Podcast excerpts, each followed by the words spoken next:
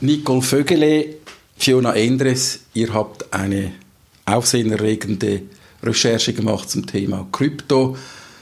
Mich interessiert zunächst einmal, wie es überhaupt dazu gekommen ist, weil es ist ja nicht der Film, den ihr gemacht habt in der Rundschau im Februar 2020, der hat ja als Ausgangspunkt eigentlich etwas gehabt, das euch mehr oder weniger fixfertig auf den Tisch gelegt wurde. Wie, wie ist das genau gegangen? Soll ich auch machen? ähm, also kam da ein Telefon, hallo, wir haben eine Sensation? Nein, äh, für, jetzt aus unserer Sicht war das, glaube ich, schon so, dass es irgendwann ein Telefon gab, nämlich vom Chef, ähm, der gesagt hat, hey, ich äh, muss mal mit dir äh, reden. Wir haben da, ähm, ich habe da eine Geschichte, die, ähm, wo ich dich gerne dabei haben würde. Das heißt, ähm, das Telefon von außen oder eben die fixfertige Geschichte, wie sie äh, du das genannt hast, äh, die kam vom ZDF und wurde an unseren Chef, an Mario Poletti, herangetragen. Das heißt, der Redaktor vom ZDF, Peter F. Müller, der die Papiere erhalten hat, der hat sich äh, letzten Sommer, Frühjahr, Sommer bei der Rundschau gemeldet. Und was hat er dann konkret gesagt oder vorgeschlagen? Gesagt, Hallo, ich habe da ein spannendes Papier, wir könnten da ein bisschen zusammenarbeiten. ähm, nein, das lief so, dass ähm, das kommt ja auch vor in unserem Film, dass die Rundschau selber in den 90er Jahren schon mal am, am Fall Krypto dran war und dadurch auch in den CIA-Papieren vorkam. Also da hat man gezittert vor dem Rundschaubericht äh, in Langley und das war da drin formuliert. Und äh, also hat Peter F. Müller, der äh, dann die Recherche aufnahm vom, vom ZDF her, ähm, hat sich dann mit dem Journalisten in Kontakt gesetzt, der damals äh, sich mit dem Fall beschäftigt hat. Das war Frank Garbeli. Frank Frank Garbeli, genau. Und Frank Garbeli ist seit längerem in Pension und hat ihn dann weiterverwiesen an unseren Chef. Und so hat, ich glaube, es lief so, dass äh, Peter F. Müller sich dann bei unserem Chef gemeldet hat und gesagt, ähm, ich glaube, wir sollten mal Abendessen zusammen in Zürich. Wie ist es, wenn man plötzlich den Namen der Sendung, für die man arbeitet, in einem CIA-Paper liest? Ja, ist schon interessant natürlich. Es ist sowieso spannend, wie viele Details auch und wie äh, sehr äh, blumig geschrieben dieses Papier ist und, und wie man da auch wirklich äh, sehr detailhaft eigentlich ähm, lesen kann, was sich damals abgespielt hat.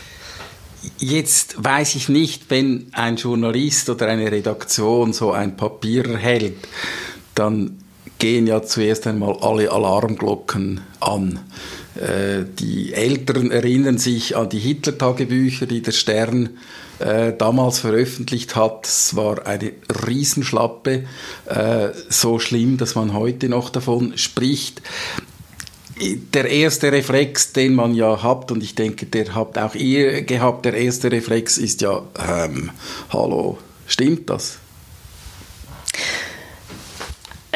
Logisch. Also ich denke gerade auch, äh, wie es Fiona auch schon erwähnt hat, diese, gerade die CIA-Papiere sind sehr blumig geschrieben. Die lesen sich teilweise wie ein Hollywood-Drehbuch und da weiß ich schon noch so, als, also ich meine, ich glaube, es ist der zweite Reflex, weil der erste Reflex ist, oh Gott, das muss ich jetzt erstmal alles lesen. Das, sind, waren ja 280 Seiten. Also es ist jetzt auch nicht, dass man zehn Minuten später darüber diskutiert, äh, wie man jetzt all die Quellen prüft, weil zuerst musste man sich da mal einlesen, auch ein Verständnis sich erarbeiten über, was ist Kryptologie, was heißt Chiffrieren, wofür wird das genau verwendet, wo, wo ist das im Einsatz, was, warum ist das so wichtig, warum ist so eine Operation, kann so eine Operation so wichtig sein?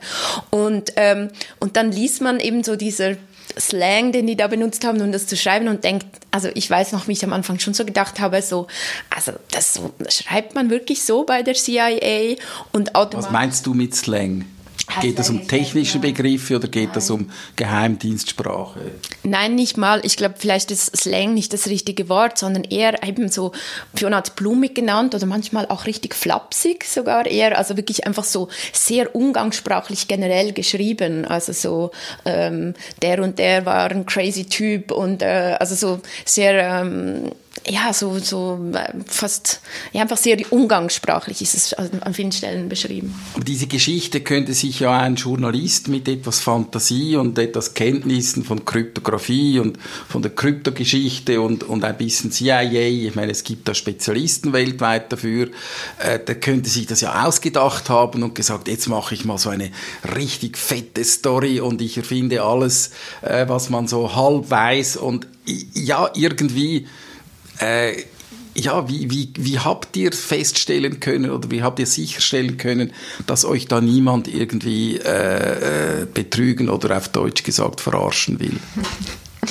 Ja, also das ist, wie du es gesagt hast, das ging mir auch durch den Kopf, was ich das erste Mal davon gehört habe. Und äh, ich bin ja in Zug aufgewachsen, das heißt, ich habe diese Geschichte immer wieder auch gehört. Das war mir auch ein Begriff und ich dachte zuerst auch, ja, ja, das ist jetzt wieder sowas.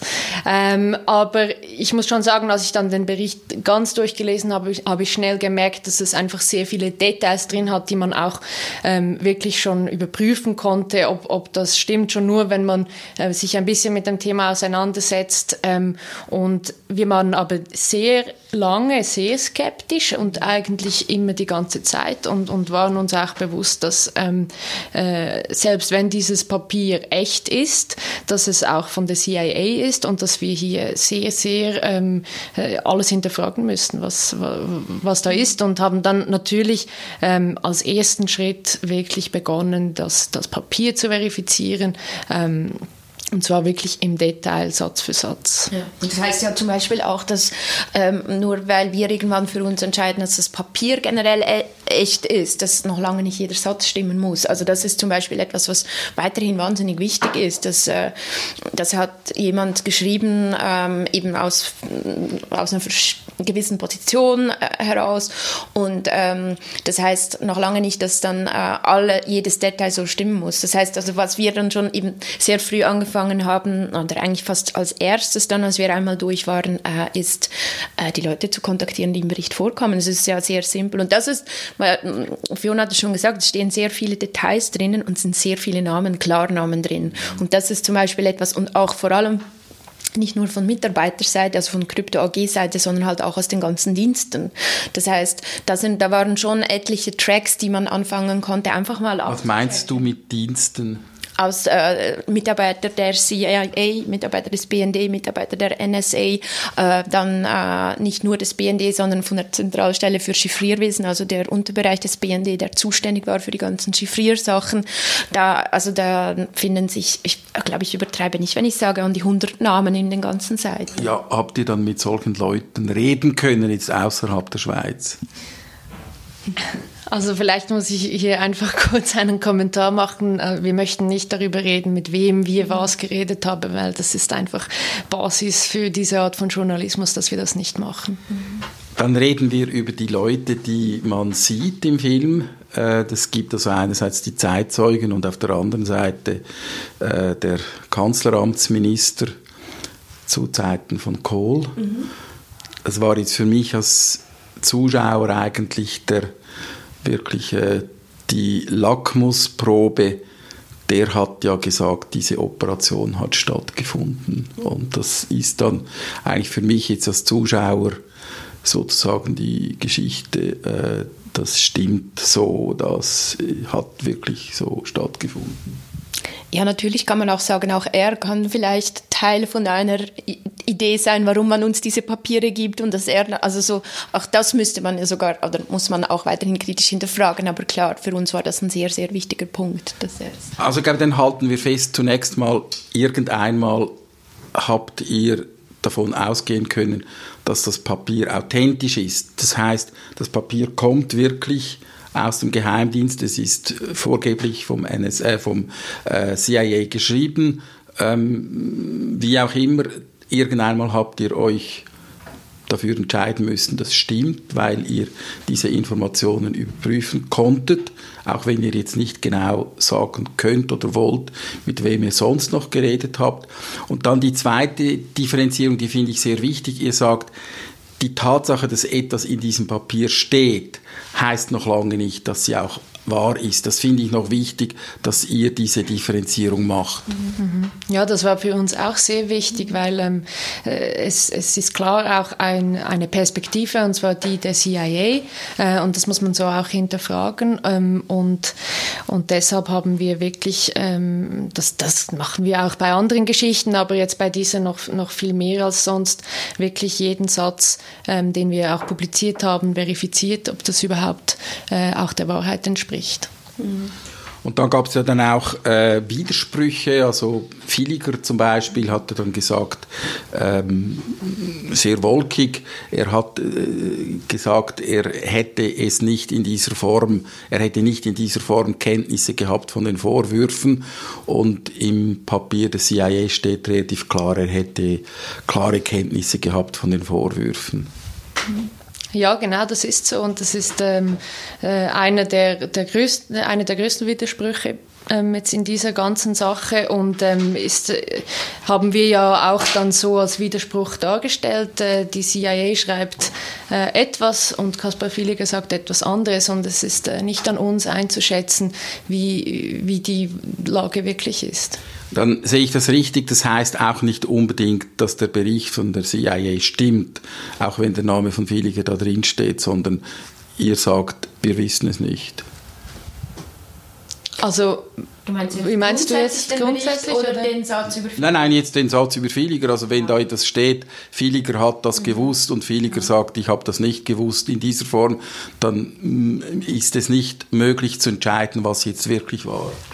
Also wir haben das ja so dargestellt und wir, wir konnten in dem Sinne nicht ähm, äh, irgendwie Belege finden oder irgendwie verifizieren, was wirklich Tatsache ist, sonst hätten wir das so auch publiziert.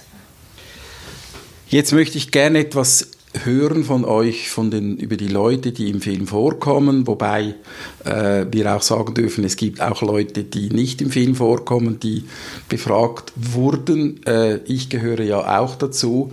Äh, ich habe leider nichts Wesentliches beisteuern können, äh, worüber natürlich ich ein bisschen traurig bin.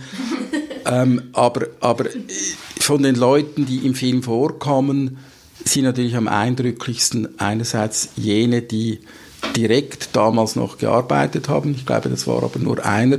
Und die anderen sind die Nachfahren dieser Personen. Und dann gab es auch Personen, die später in der Diskussion, in den Medien äh, auftauchten, die aber im Film nicht vorkommen. Ist das so? Ist das, ist das richtig so? Nein. Wie habt ihr die Leute ausgewählt, jetzt die Zeitzeugen, die im Film vorkommen? ist bei mir. Weil ich davon ausgehen muss, dass ihr ja auch mit anderen geredet habt, die dann im Film nicht vorkommen. Ja, das kann man sicher so sagen. Ähm, ja, ich glaube, als allererstes muss man sagen, es braucht sehr viel Mut. Ähm, bei einer Story, die bisher immer als Verschwörungstheorie abgetan wurde, die zwar schon mehrfach öffentlich stattgefunden hat in der oder der einen oder anderen Form, ähm, wo aber in der Schweiz außer dem Hans Bühler, der damals ähm, äh, im Iran verhaftet wurde und äh, also ein ehemaliger Verkäufer der Firma Krypto war, der sich danach öffentlich geäußert hat, auch ein Buch geschrieben hat. Ähm, er war der Einzige, der bis dato, also bis wir jetzt publiziert haben, von der, vom, von der Firma oder von Beteiligten öffentlich geredet haben. Also das war, äh, das brauchte extrem viel ähm, Courage fand ich, überhaupt sich hinzusetzen und darüber zu sprechen, weil diese Leute haben ihr Leben lang nicht darüber gesprochen öffentlich. Also muss man ganz ehrlich auch sagen, es gab nicht so viele Leute, ähm, die auch wirklich bereit waren, diesen Schritt zu tun. Und mit denen, die dem gegenüber offen waren, da sind wir halt richtig das, in einen richtigen Prozess gegangen. Das waren sehr viele Treffen, die davor oft stattgefunden haben, zum Teil Treffen, zum Teil haben wir einfach abends wieder mal länger telefoniert, weil Sie müssen sich auch vorstellen, ein erstes Treffen, das stattfindet mit diesen Menschen und, und wir erzählen denen, was wir jetzt haben, vielleicht in einem ersten Treffen logischerweise nicht alle Details oder da waren wir zum Teil auch erst im Beginn der Recherche. Aber man tastet sich so gemeinsam an dieses Ding an, äh, heran, dass wir Informationen haben, die sie so äh, in der, in der Gänze auch nicht kannten, aber sie haben ihr Puzzleteil, das sie mitbringen. Und so haben wir uns langsam so ähm, ja immer wieder an den Tisch gesetzt und versucht gemeinsam herauszufinden, worüber können Sie reden, worüber möchten Sie reden, was, was, wofür haben Sie auch genug Kraft? Ähm, und für uns dann auf unserer, von der journalistischen Seite her auch, was, was macht Sinn, also was ist, wofür ist es jetzt der richtige Moment, in welche, welche Sachen muss man erstmal erklären, dafür war Herr Fonna ja einfach für uns ein, zum Beispiel ein großartiger Zeitzeuge, weil er einfach sehr lange in der Firma war, sehr früh angefangen hat, also mit ihm konnten wir wie den ganzen Prozess fast so ein bisschen durchgehen, wie war es damals in dieser Firma zu arbeiten in den, ich glaube, er hat in den 60ern angefangen, gell? Also wirklich früh, oder? Und ähm, also so dieses ganze Gefühl auch mitzukriegen, was, was, wie, wie war es in dieser Krypto AG und dann mit ihm so Schritt für Schritt diesen äh, Erlebensprozess dann auch durchzumachen. Wie war die Reaktion dieser Zeitzeugen, dieser Mitarbeiter oder Nachfahren von Krypto als ihr sieht, man sieht ja die Reaktionen im Film, aber das ist ja dann eine Reaktion, die schon mehrfach gefiltert ist, weil die schon ziemlich viel mit euch geredet haben. Wie waren dann die Reaktionen, als sie von euch diese Geschichte erfahren haben? Also da muss man vielleicht sagen, dass es nicht die Reaktion gibt, weil ähm, da reagiert jeder Mensch ganz unterschiedlich. Es gab Leute, die, die gleich mit uns gesprochen haben. Es gab Leute, die erst mit uns gesprochen haben, nachdem wir uns sehr viele Male getroffen haben. Ähm, und äh, was, was man vielleicht noch sagen kann, ist, ist schon, dass ähm, ganz viele Leute in dieser Firma vielleicht etwas mitbekommen haben, aber nie diese Dimension. Also vor allem was zum Beispiel der Besitz dieser Firma anbelangt, das äh, wussten sehr, sehr, sehr viele Leute nicht. Also wir sagen es jetzt noch einmal, die Firma wurde 1970 vom CIA und vom BND übernommen. Man hat das dann in den 90er Jahren vermutet, man konnte das aber nie äh, beweisen und schon vorher wurden eigentlich äh, die Geräte, die waren so ausgestattet, dass die in gewisse Länder, dass da nur Geräte gingen, die man eben auch, äh, wo der CIA und respektive der NSA mitlesen konnte. Das war die Geschichte. Und das haben, man hat bei eurem Film das Gefühl, dass gerade die Ingenieure äh, die haben das teilweise gemerkt, sie haben es gespürt, sie wussten, dass etwas faul war und das war für die Ingenieure sehr unangenehm, weil die wollen natürlich prinzipiell die beste, sauberste Lösung, die wissen, wie das geht und plötzlich kommt einer und sagt, das geht nicht. Ja, also eben auch da, das war schon sehr interessant, auch festzustellen, ähm, dass auch die untereinander so gefühlt, jeder hatte so ein Kieselstein großes Wissen, dass da irgendwas ist. Und das war auch nicht bei allen ähm, das gleiche oder dasselbe Wissen, weil die ähm, haben wirklich sich auch ich kann da sicher nicht für alle sprechen, aber ich weiß von einigen, dass die sich nicht untereinander ausgetauscht haben. Also das ging einfach so weit, dass man wirklich ähm, auch nicht beim Kaffee oder beim Bier dann darüber geredet hat. Man hat eben irgendwo mal eine Schwäche entdeckt und dann vielleicht mit dem einen, mit dem man sie zusammen entdeckt hat, dann das debattiert und entschieden, wir schweigen jetzt darüber. Das heißt, jeder oder vielmals war es so, dass einer so in, in sich so, der hatte ein kleines Puzzlesteinchen, der hatte eins, der hatte eins und vielleicht redete man mal drüber, aber oft haben die sich nicht mal ausgetauscht, also nicht mal die haben dann ein kleines Puzzle ähm, zusammensetzen können, sondern jeder trug so eine kleine Vermutung mit sich rum. Ich muss jetzt da doch fast ein bisschen auch an, an, an psychoanalytische Prozesse denken oder an, an äh, äh, gruppendynamische Prozesse, Familien. Es gibt ein Geheimnis, Mhm. Ähm, man ahnt etwas, die einen wissen etwas mehr und die anderen wissen etwas weniger. Aber was alle eint, ist, dass man nicht darüber reden kann, nicht darüber reden darf, nicht darüber reden will und dass da in dieser Firma einfach ein schwarzes Loch war und das muss ja extrem belastend gewesen sein für diese Leute. Habt ihr das merken können, dass das belastend war? Ja, also ich denke, das, das äh, sieht man ja auch im Film ähm, bei, bei Herr Vonner oder zum Beispiel auch ähm, bei der Familie Grützmann, äh, wo der Vater sehr unter diesen, oder der Ehemann sehr unter diesen Zuständen auch leidete. Und das ist auch das Interessante an, an, an dieser Geschichte, finde ich, weil es sehr viel auch äh, Emotionen da drin sind, diese emotionale Seite auch, wie es ist, in einer solchen Firma zu arbeiten. Das ist, das kann auch sehr belastend sein, ja. Also man hat bei eurem Film das Gefühl, dass das extrem belastend war. Und es sind ja nachher noch weitere Namen dann außerhalb von eurem Film bekannt geworden. Der eine ist der Ingenieur, der äh, die Firma verlassen hat, verlassen musste, weil es nicht mehr ausgehalten hat und der eigentlich bis heute äh, hier ein, ein Trauma hat und der andere ist einfach ein Ingenieur, der da weggegangen ist, gesagt hat, ich will nichts mehr damit zu tun haben. Mhm. Ja, da sind, da sind die Leute ganz unterschiedlich äh, damit umgegangen und ähm, ja, wie du richtig gesagt hast, da gab es auch mehrere Leute, die ähm, damit äh, nichts zu tun haben wollten und, und deshalb auch äh, dieser Firma den Rücken kehrten. Mhm. Aber ich glaube, es ist schon auch wichtig zu sagen, dass es ähm, auch Leute gab, die eben auch eine Vermutung hatten und wenn man ja eine Vermutung hatte, dann ging die entweder in Richtung Amerika oder Deutschland. Eben so viele tausend Varianten gab es dann nicht. So ne? Genau. Und die dann damit aber auch total okay waren. Also man darf nicht vergessen, was für eine Zeit wir hatten. Wir hatten den Kalten Krieg. Es gab ganz sicher auch einen ein, ein Teil der Belegschaft, die so dachten, ja, und wenn das so, ich weiß nicht, ob es so ist, es gibt so ein paar komische Dinge und wenn das so ist, dann finde ich das vielleicht auch okay, dass die Weltpolitik Polizei Amerika ähm, bei denen und denen mitlesen kann, was die gerade planen. Also das haben wir extrem gemerkt, auch dank dem, dass wir wirklich viel Zeit gekriegt haben zu recherchieren, dass es einfach wirklich ein grauer, ein Graufächer ist und nicht ein schwarz-weiß Ding ist, oder? Also das ist sehr, sehr wichtig, finde ich, zu unterstreichen. Wir müssen ja noch, ja. Und, und was man auch sieht, äh, wenn man mit diesen Leuten spricht, und das ist teilweise auch in dem ähm, Bericht so beschrieben, ist wirklich, dass eigentlich jeder, der, ähm, der auch eingeweiht war und, und der das sozusagen auch unterstützt hat, dass man das auch aus Liebe zum, zum, zum der, zur Schweiz oder zur westlichen Welt gemacht hat und wirklich davon ausgegangen ist, dass man hier äh, ein, etwas beiträgt für eine sichere Welt. Ich glaube, das ist auch ganz wichtig. Es gibt auch den Aspekt der Beziehung zwischen dem Firmengründer Boris Hagelin und dem amerikanischen Kryptologen William Friedman.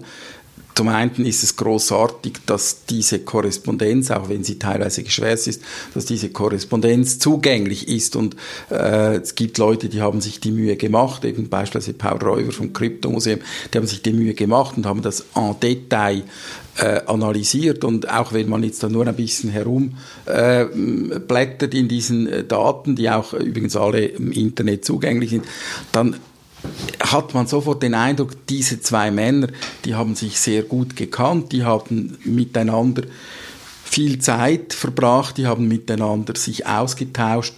Und im Prinzip äh, ist es dann wie irgendwie folgerichtig, äh, dass dann der Boris Hagelin auch gesagt hat, okay, äh, ich kann dir da einen Gefallen tun und dann haben sie ja dieses Gentleman's Agreement gemacht äh, zwischen dem NSA und der Firma äh, Hagelin Krypto. Was ich dort wichtig finde, ist, wenn ich das richtig sehe, ist da gar kein Geld geflossen. Es ist nicht so, dass sich der NSA einfach mit Geld da eingekauft hat bei, bei Hagelin, sondern das ist, war viel komplizierter. Also das Gentleman Agreement hat gewisse, äh, gewisse, äh, ja, gewisse Gefallen äh, vorgesehen, aber mhm. es ist da nicht primär um Geld gegangen. Nein, also das ist auch äh, so beschrieben in diesem Bericht, dass äh, Hagelin wirklich auch ähm, äh, hinter den USA stand, auch mit den Erfahrungen des Zweiten Weltkriegs und dass das durchaus auch eine idealistische Entscheidung war, dass man hier mit Amerika zusammenarbeiten wollte. Jetzt würde ich gerne noch von euch etwas hören. Ihr habt jetzt ja fast ein Jahr, dreiviertel Jahre mit dieser Geschichte äh, verbracht. Ihr habt sehr viele Pfade untersucht und einen Teil davon bereits ausgewertet, einen Teil davon nicht und das werden wir dann später auch noch anschauen. Was ist mit euch persönlich passiert im Lauf dieser äh, Recherche. Wie habt ihr ganz persönlich jetzt diese Geschichte begonnen wahrzunehmen? Ist das einfach, okay, cooler Job, ähm, ist ein Lucky Punch, Journalismus, ich habe da wirklich jetzt ein tolles Papier, wo ich mich daran abarbeiten kann? Oder war das dann noch mehr?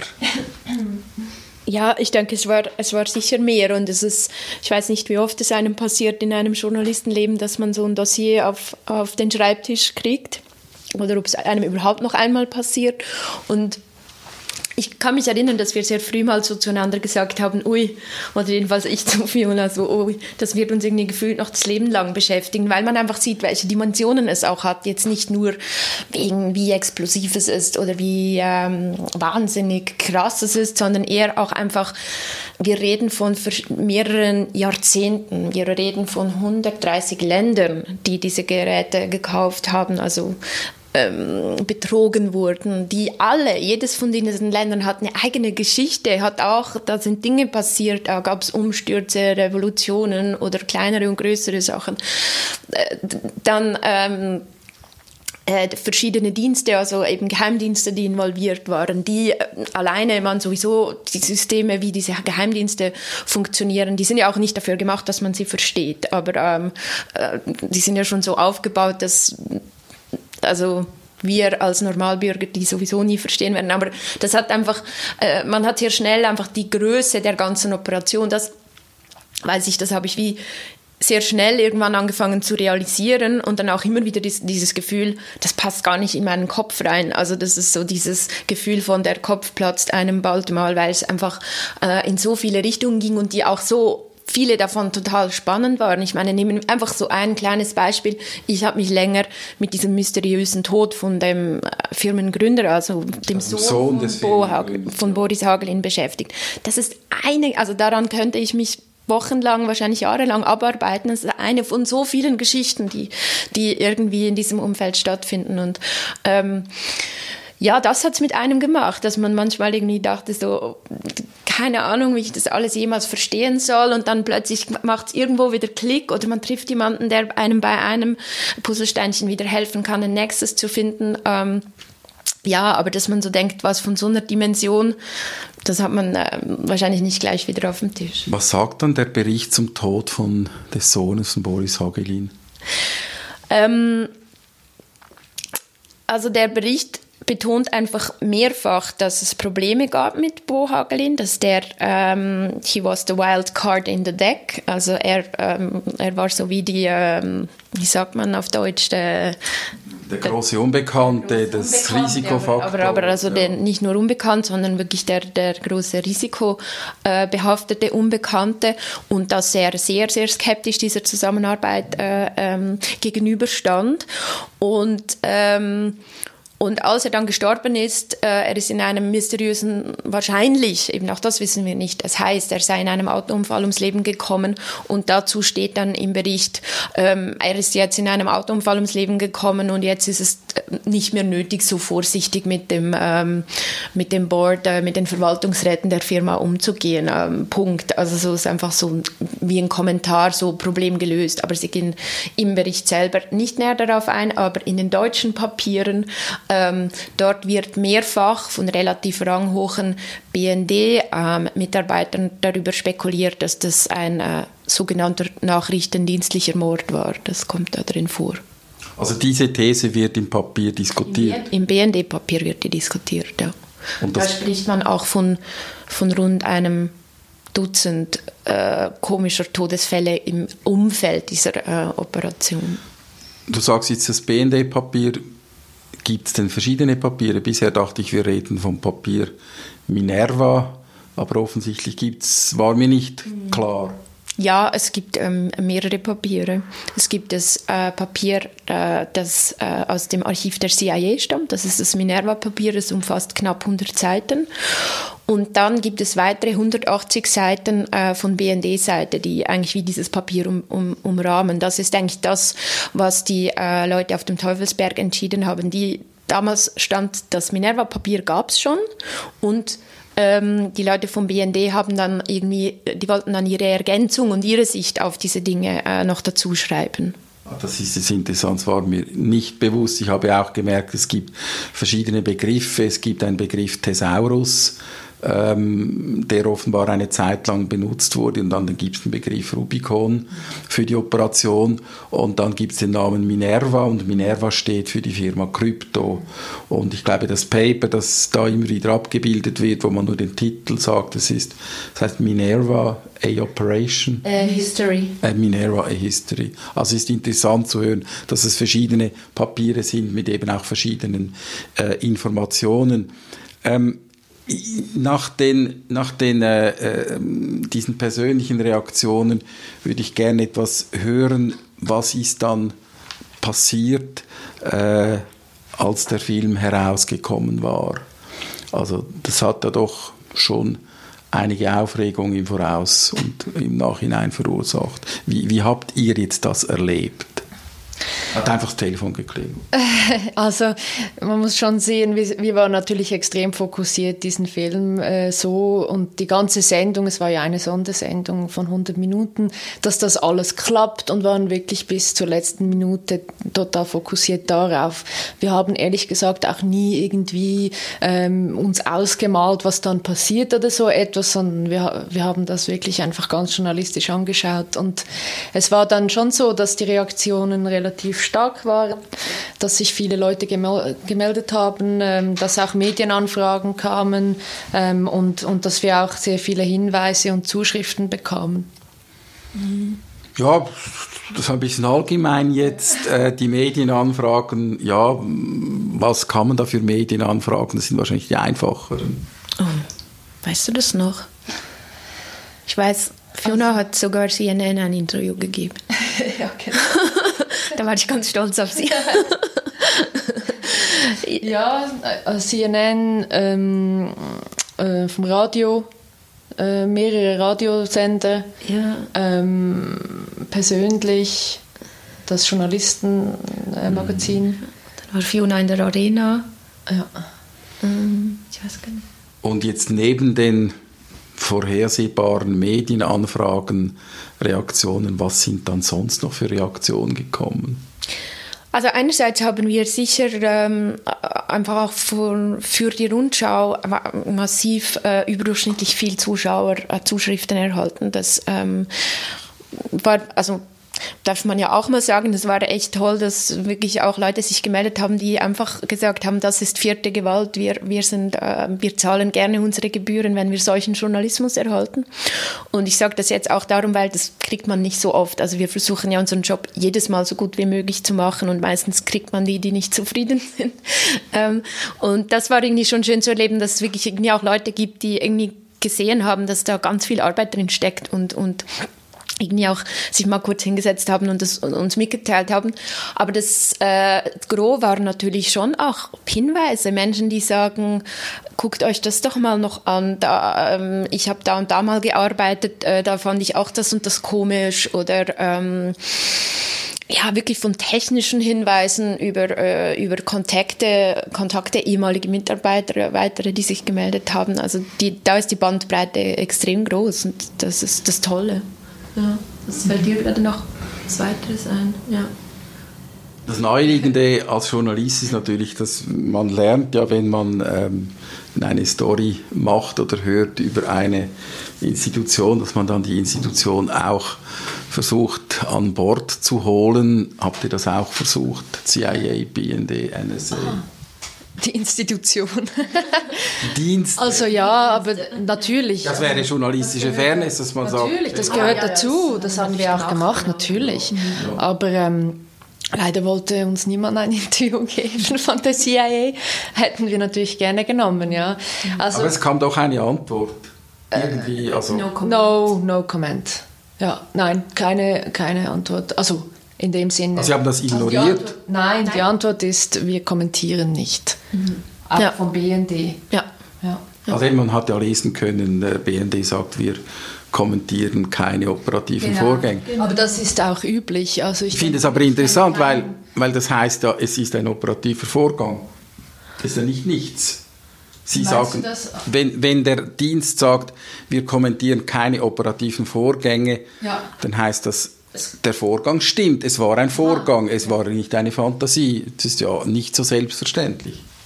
Ich bin jetzt nicht mehr sicher, ob Sie, äh, vielleicht haben Sie auch formuliert, wir, wir äh, kommentieren keine Fragen zu operativen Vorgängen. Also das ist ja eine Frage, ob es diesen operativen Vorgang gibt. Ich glaube, es, ja, also wir haben das jetzt nicht als Bestätigung aufgefasst. Ja. Aber ich meine, wir hatten ja mit Schmidt-Bauer dort äh, ein langes Interview für UNA. War da auch, das ist der Geheimdienstspezialist.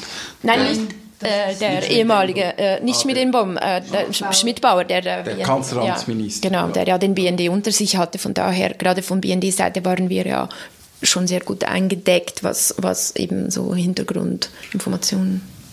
Der Schmidt-Bauer, das ist dann schon auch noch erstaunlich. Der ist da an was ich, Starnberger See, was auch immer, diesen schönen See irgendwo äh, in Deutschland spaziert und hat seelenruhig erklärt eigentlich, dass das so stimmt und dass diese Operation stattgefunden hat. Also so ein Interview hätte mich jetzt als Journalist sehr glücklich gemacht.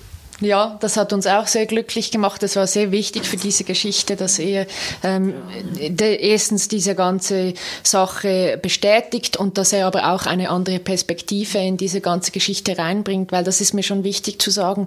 Ähm, das ist eine sehr wichtige Perspektive ähm, und, und ich finde auch ähm, diese Überlegungen sind durchaus nachvollziehbar, die er jetzt auch im Interview ähm, erzählt und, und das ist ein sehr wichtiger Teil in dieser Geschichte und, und es ist auch äh, bis jetzt sehr schade, dass ähm, sich dazu von dieser Seite insofern eigentlich nicht so viele Leute in der Öffentlichkeit äußern, weil es sind durchaus sehr interessante Überlegungen, auch nämlich, weshalb haben wir diese Operation gemacht, was war daran gut, warum hat es funktioniert? Und weshalb war es gut für unser Land. Er sagt ja eigentlich, wenn ich das richtig in Erinnerung habe, wir haben viel Unheil und Unglück verhindern können mhm. mit dieser Operation. Ja, genau. Also seine, seine Sicht ähm, auf diese ganze Operation ist, dass ähm, man so ein Gesamtbild, einen super Überblick bekam, wenn man wusste, irgendwo findet, findet eine, eine Bedrohungslage statt, dass man sich einen guten Überblick schaffen konnte. Und, und das hat sicher dazu beigetragen, dass ähm, die, die Nachrichtendienste ähm, in dem Sinne ihre Arbeit äh, umfassender machen konnten gibt dann auch diese ethische Frage. Sie haben auch Kenntnisse gehabt von äh, schrecklichen Menschenrechtsverletzungen. Ist immer wieder die Geschichte mit Argentinien, mit den Dissidenten, die da aus dem Helikopter geworfen wurden. Das ließe sich offenbar über diese Depeschen nachvollziehen. Sie haben das gewusst und das ist eine ethische Frage, wenn ein Geheimdienst so etwas weiß, ob mhm. er dann mhm äh, ja, ja, also Geheimdienst auf so eine das, Information. Das ist diese, diese Seite äh, dieser Geschichte, die, die wirklich ein, ein ethisches Dilemma vielleicht auch ist und, und das wird äh, oft oder auch von Experten eigentlich so erklärt, dass, ähm, dass äh, wenn du dann ähm, eigentlich etwas unternimmst, dann verrätst du ja eigentlich deine Quelle, oder? Und das ist in dem Sinne immer diese Abwägung, die ich denke Nachrichtendiensten jeden Tag mhm. machen müssen.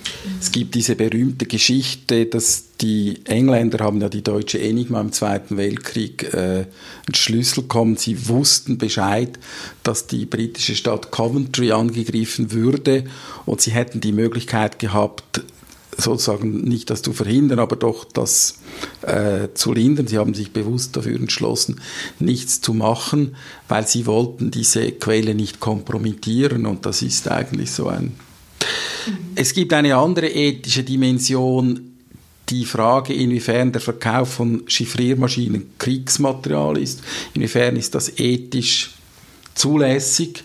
Ich glaube, wir müssen diese Frage nicht mhm. beantworten. Ich möchte ja. einfach das als, als äh, äh, ethische Dimension aufzeigen. Schweden hat das klar beantwortet und hat gesagt, für uns ist das Kriegsmaterial, wir gestatten den Export nicht in alle Länder. Die Schweiz hat gesagt, für uns ist das nicht Kriegsmaterial oder es ist nicht ähm, äh, sagen wir, tödliches Kriegsmaterial.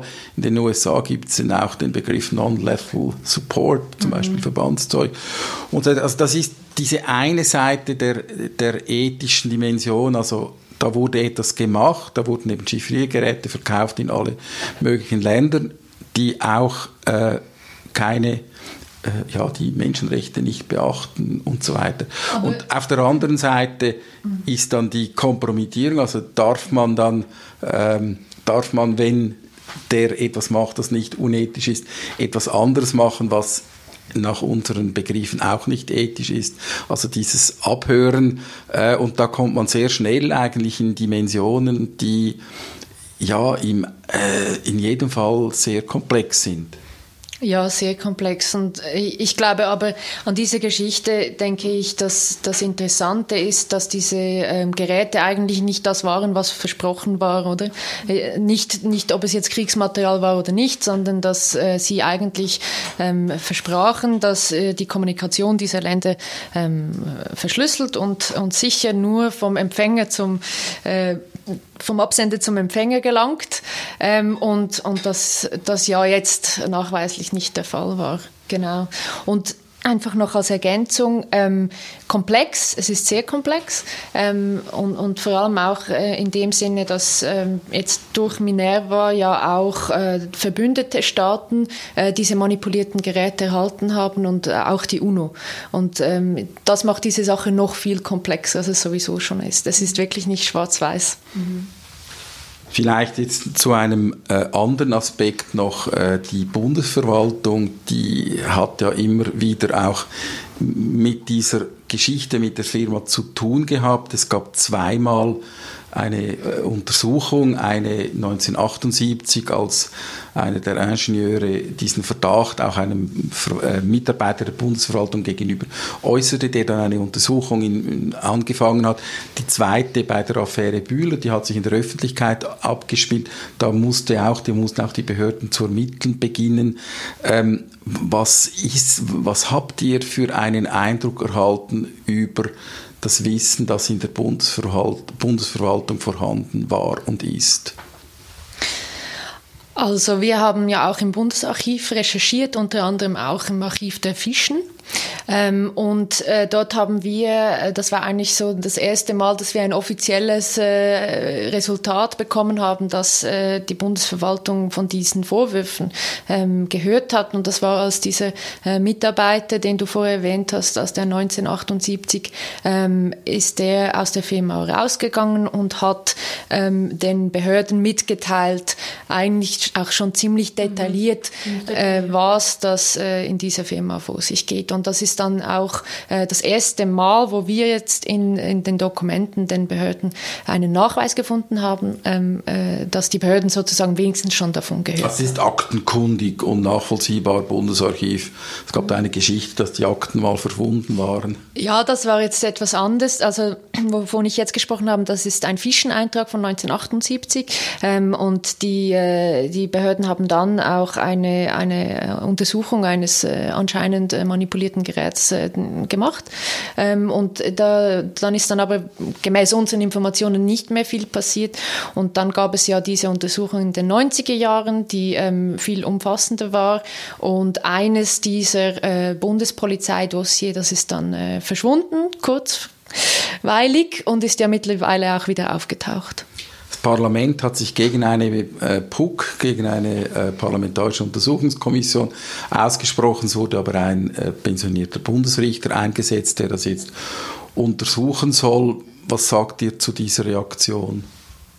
Also er wurde ja vom Bundesrat eingesetzt, aber mittlerweile ist ja die GPDL eigentlich die untersuchende Institution. Und die GPDL, das ist die Geschäftsprüfungsdelegation genau. des Parlaments. Das heißt, es ist jetzt eigentlich je nachdem, aber verfassungsrechtlich eine Stufe nach oben gerückt. Mhm. Also das Parlament ist ja als gesetzgebende äh, äh, gesetzgebende Körperschaft eigentlich über dem Bundesrat. Das heißt, es wurde dem jetzt noch mehr Beachtung gegeben. Es gibt auch dann Kreise, die sagen, nur eine PUC hätte das aufklären können, aber das also ich, das ist meine persönliche Meinung. Nicola, vielleicht eine andere. Für mich ist es wirklich, ich bin da wirklich Journalistin, mhm. Vollblut. Äh, und ich finde, als Journalisten haben wir äh, die Aufgabe, äh, solche Tatsachen ans Licht zu bringen, ähm, zum Zweck, dass eine öffentliche Debatte auch entstehen kann. Und dann geht es weiter zum Beispiel an die Politik. Und es ist Aufgabe der Politik, Politiker hier zu entscheiden, ob eine PUC oder eine GPDL-Untersuchung oder was auch Sehr immer angebracht ja. ist. Ähm, ich persönlich bin ein bisschen enttäuscht äh, von, von der Reaktion im Ganzen nach unserer Geschichte, weil ich mir ähm, eigentlich eine Grundsatzdebatte über diese Thematik gewünscht hätte, mehr als eine politische Debatte in dem Sinne, wo es dann gleich um einzelne Personen geht oder einzelne kleine Fakten oder Nebengeleise sozusagen, sondern wirklich eine Grundsatzdebatte darüber, wie wir in unserem Land Neutralität, was ein sehr fragiles Gut ist, wie wir das sehen, äh, auch im Zusammenhang mit Nachrichtendiensten. Jetzt ist die Geschichte ja noch nicht zu Ende. Ähm, ja, einerseits erwarten wir jetzt die Resultate, die sind, glaube ich, für Sommer angekündigt, äh, dieser Untersuchung. Und dann wird sicher noch einmal eine Diskussion geben. Äh, dann soll in den nächsten Tagen ein ZDF-Film ausgestrahlt werden, den ihr wahrscheinlich kennt. Äh, kommt da etwas Neues? da musst du dich überraschen lassen. ihr habt noch einen ähm, Vorrat so habe ich das verstanden. Die Geschichte ist für euch noch nicht fertig. Ähm, was kommt jetzt als nächstes? Was kommt als nächstes? Also wir werden sicher, zum, also das machen wir im Moment gerade auch, den ganzen Hinweisen nachgehen, die jetzt zu uns gekommen sind nach der Publikation. Das war, das ist ja wie auch das, das Interessante, dass dann ein Moment, äh, dass es so ein Momentum gibt von einer, einer Öffentlichkeit, das erste Mal entsteht, auch sich ganz, ganz viele Sachen noch einmal lösen. Also dass vielleicht Menschen, die davor nicht mit uns reden wollten, jetzt doch bereit sind oder die wir gar nicht gekannt haben, sich bei uns melden oder einfach Leute, die zuerst mal sehen mussten, dass wir seriöse Arbeit leisten. Es ist so ein, so ein diffiziles, sensibles Thema und das ist das, woran wir gerade sind oder dass wir irgendwie versuchen, einzuordnen, was sind all diese Hinweise, die zu uns kommen, wie können wir die auch ein bisschen bündeln, was sind so die Themenkomplexe, auf die man am besten fokussiert und da sind wir tatsächlich im Moment eigentlich erst so in der Nachbearbeitung von, von dieser Welle, die, die, es ist ja schon einiges los gewesen, die ein, zwei Wochen danach, äh, das so ein bisschen aufzufangen und einzuordnen.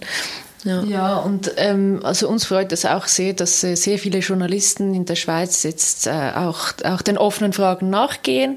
Es gibt sicher viele offene Fragen, wo, wo man noch recherchieren kann und es, es freut mich auch, dass, dass äh, viele Recherchejournalisten hier wirklich sehr sachlich auch äh, weiter recherchieren. Das heißt, ihr seid da nicht mehr allein. Es wird auch in Deutschland recherchiert. Vielleicht noch eine Frage, das wollte ich gleich zu Beginn auch noch hören. Ihr habt ja zusammen, die Recherche wurde zusammen mit dem ZDF und der Washington Post gemacht. Wie, wie muss man sich so eine gemeinsame Recherche vorstellen? Gibt es da Abmachungen? Gibt es da tägliche Konferenzen? Äh, man muss sich ja austauschen, dass nicht alle dasselbe verfolgen. Und auf der anderen Seite gibt es auch andere Quellen. Also in Washington gibt es eben die National Archives und äh, in, in, Berlin oder im, in, äh, wo auch immer ist man ein bisschen näher bei den Quellen der, der deutschen Regierung. Ich kann mir vorstellen, dass es da, ja. dass es da so ein bisschen, äh, ja, jeder hat so ein bisschen seine Favoriten. Mhm. Also wir haben natürlich äh, einige Abmachungen getroffen. Es fängt mit dem Publikationstermin an natürlich und haben uns sehr oft ausgetauscht äh, und umfassend. Aber am Schluss hat natürlich auch jedes Medium seine Freiheit und hat, hat ein eigenes Produkt gemacht. Das hat man ja auch gesehen. Es, es hat der ZDF, äh, SRF und Washington Post, das sah ja ganz anders aus und hatte auch inhaltliche andere Schwerpunkte, was ja auch Sinn macht, weil es verschiedene Länder sind. Ich denke, der große Vorteil war wirklich, dass man ähm, erstens, dass alle tief im Thema drin waren, was bei einem komplexen Thema sehr wichtig war. Und zweitens auch, äh, für dieses Thema waren, waren äh, off-the-record-Informationen sehr wichtig. Und das ist natürlich auch Luxus, wenn man die aus verschiedenen Ländern auch äh, abgleichen kann. Mhm. Und ich glaube, man kann eben, also Fiona hat schon ein bisschen angetönt, aber äh, es war eigentlich sehr angenehm, das Arbeiten, weil auf, schlussendlich dann doch auch jeder seinen Garten hatte. Gar nicht so von wegen, der andere will ihm reintrampen, aber es war ganz klar, dass wir hier in der Schweiz genug zu tun haben, was Schweizer Sachen anbelangt, die man von Washington aus auch gar nicht machen könnte. Ähm, selbiges für die anderen zwei Länder. Also es war, es gab ja wie eigentlich drei Großbaustellen, wenn man so will, die, die, die, die ganze Sache in der Schweiz Schweiz, dann der Aspekt aus Deutschland der Aspekt aus Amerika. Und das, das, hat, das hat eigentlich hat sich sehr gut bewährt, dass jeder hat so für sich gearbeitet und wir haben uns einfach laufend ausgetauscht. Aber wenn zum Beispiel, wenn ihr eben einen Zeitzeugen aufgetrieben habt und den interviewt hat, äh, hat dann das ZDF und die Washington Post auch Zugang gehabt zu diesem, zum Beispiel zum Rohmaterial? Ähm, das auch benutzen jetzt könnten. Rohmaterial, je nachdem, aber es war einfach eigentlich dann oft so, dass die, wie gesagt haben, ah, den, äh, der interessiert uns auch. Oder zum Beispiel das ZDF war ja früher dran, also hatte gewisse äh, Gespräche schon geführt. Das heißt, sie haben es dann für sich nochmal gedreht. Ähm, oder ähm, Greg Miller von der Washington Post war dann auch noch eine Woche in Europa unterwegs und hat dann gewisse Leute auch nochmal getroffen. Also so hat man sich dann eigentlich einfach Hand in Hand ähm, gearbeitet. Aber generell haben wir uns schon, kann man schon sagen, haben wir uns relativ viel Zugang zu den, zu den Materialien gegeben, gegenseitig. Ja, es wurde, ja. Also zum Beispiel, es, zum Beispiel auch mit dem Bundesarchiv oder so etwas, das ist natürlich am Schluss, wir haben unzählige Stunden äh, Bundesarchiv durchgewühlt, oder? Und bis, bis man zum Beispiel diese Fische gefunden hat, oder? Und die war ja für die anderen zwei auch interessant, aber war für die wäre das ja nie möglich gewesen, oder? Und, und am Schluss die Fische auch anschauen. Natürlich, ja. Genau, ja, ja, ja klar. Ja. Jetzt wurde in den Medien das auch thematisiert, dass es jetzt ein Papier gibt. Das, wir wissen, es sind jetzt zwei Papiere, 280 Seiten, aber außer euch äh, und den äh, drei genannten, den zwei genannten noch, hat niemand Zugang zu diesem Paper. Ähm, das wurde kritisiert. Warum wird dieses Papier nicht öffentlich gemacht? Äh, das, das haben dann gewisse Medien ein bisschen als Geheimniskrämerei dargestellt. Also dafür gibt es vor allem zwei Gründe. Ähm, das eine ist, dass ähm, es für uns extrem wichtig ist, dass wir diese Quelle, wer auch immer das ähm, dem ZDF zugespielt hat, dass wir das schützen. Und das, das kennst du ja sicher auch. Das ist einfach so mit solchen Dokumenten, auch wenn jetzt nicht unbedingt der Name dort stehen würde, dann könnte man einfach eingrenzen, woher das äh, Dokument kommen könnte. Und das, das möchten wir auf jeden Fall schützen. Und der zweite Grund ist, dass wir als Journalisten haben ja auch eine Verantwortung, was wir publizieren. Und äh, es stehen viele Namen drin, es sind viele Namen von Leuten, die nicht öffentliche Personen sind. Und äh, das können wir so nicht äh, publizieren. Also Persönlichkeits mhm. ja, Persönlichkeitsrechte ja, dieser Personen. Umfang, oder? Ja. Ja. Ähm, das, das gehört ja zu unserer Verantwortung, auch wenn solche Dokumente an uns gelangen, oder? Man publiziert ja nicht alles, sondern das, was journalistisch Sinn macht und von öffentlichem Interesse ist, und das haben wir gemacht. Und auch das, was wir geprüft haben. Also da kommen wir eigentlich zu einem ganz frühen Punkt zurück, dass wir sagen, nicht jeder Satz stimmt, oder? Und wenn wir das jetzt einfach öffentlich äh, zugänglich machen würden, dann würde jeder drüber herfallen und also wir haben wirklich jeden von diesen 30 Sätzen, die wir publiziert haben, ich glaube, es waren 32 Sätze, die wir publiziert haben, da ist jeder jeder auf, auf verschiedenen Ebenen zusätzlich verifiziert. Sonst hätten wir hätten den niemals einfach so abgedruckt, oder? Und das ist relativ wichtig. Ihr habt euch ja auch Gedanken gemacht, wer hat dieses Papier äh, äh, publiziert, wer hat dieses Pu äh, Papier weggegeben äh, und mit welchem Ziel, was, gab, was war da für eine Absicht dahinter, das gehört ja zur kritischen Quellenanalyse. Mhm. Zu welchem Schluss seid ihr gekommen? Das gehört total dazu natürlich. Ähm, äh, du wirst verstehen, dass wir natürlich hier nicht ins Detail können, gehen können, auch wieder äh, aus Gründen des Quellenschutzes. Das ist einfach sehr wichtig. Ähm, und äh, unsere unser Schluss ist eigentlich, dass äh, vielleicht auch ein bisschen Stolz dahinter steckt, äh, Stolz auf eine solche große Operation. Und normalerweise hört man ja über Nachrichtendienste eigentlich immer, immer kritische Dinge oder die machen ja nichts wirklich. Und das war jetzt eine sehr große Operation, die eben durchaus auch Erfolge zeigte. Und vielleicht wollte man das auch einfach mal der Öffentlichkeit zugänglich machen. Wie war das bei euch? Hat da nie jemand äh, im Trenchcoat vor der Türe euren Eingang beobachtet oder ist euch nachgegangen im Tram? Äh, nein, oder nicht so, dass wir oder dass ich es wahrgenommen habe. Ich meine, wissen tut man nie alles, ähm, aber generell ähm, haben wir uns jetzt nicht ähm, ja, verfolgt gefühlt, die ganze, äh, nie in der ganzen Zeit auch keine komischen Anrufe, so ein Knacken ist da wie im Film, oder? Dann knackt Nein. es in der Leitung und dann weiß man, da hat jetzt jemand sein Tonband angestellt.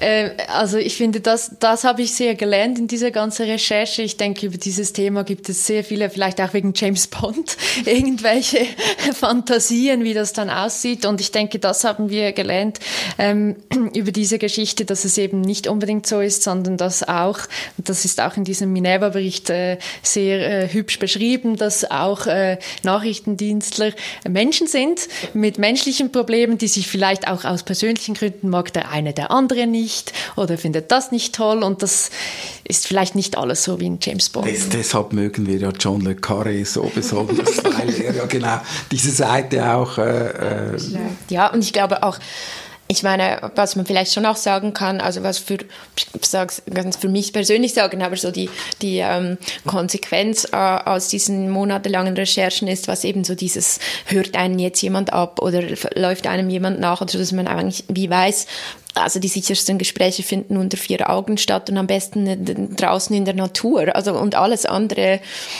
muss man. Aber wie im Agentenfilm. Ja, aber das ist, also weil, weil die Technik ist heute einfach auch wahnsinnig weit. Also da muss man nicht Wanzen suchen gehen, die irgendwo hingeklebt sein könnten, weil also wir haben ja alle ein Überwachungstool, das wir auf uns tragen in, mit unserem Handy und darüber sind wir, das wissen wir ja auch alle. Das ist ja seit Snowden einfach kein Geheimnis mehr. Also, das, das ist ja auch eine, eine Folgerung, die man äh, aus dieser Geschichte ziehen könnte. Also sogar dann, wenn du meinst, du hättest eine sichere, äh, sichere Verschlüsselung, einen sicheren Kanal, dann ist er nicht sicher, sondern das Einzige, was sicher ist, ist mhm. das Gespräch. Mhm. Nun gut, also äh, Nicole Vögele, Fiona Endres äh, von der Rundschau, äh, Schweizer Fernsehen, herzlichen Dank. Äh, ein wirklich spannendes Gespräch und natürlich ist das eine Geschichte, wo man auch hofft, noch mehr dann zu erfahren, wenn es dann soweit ist. Mhm. Vielen Dank. Danke, danke. danke.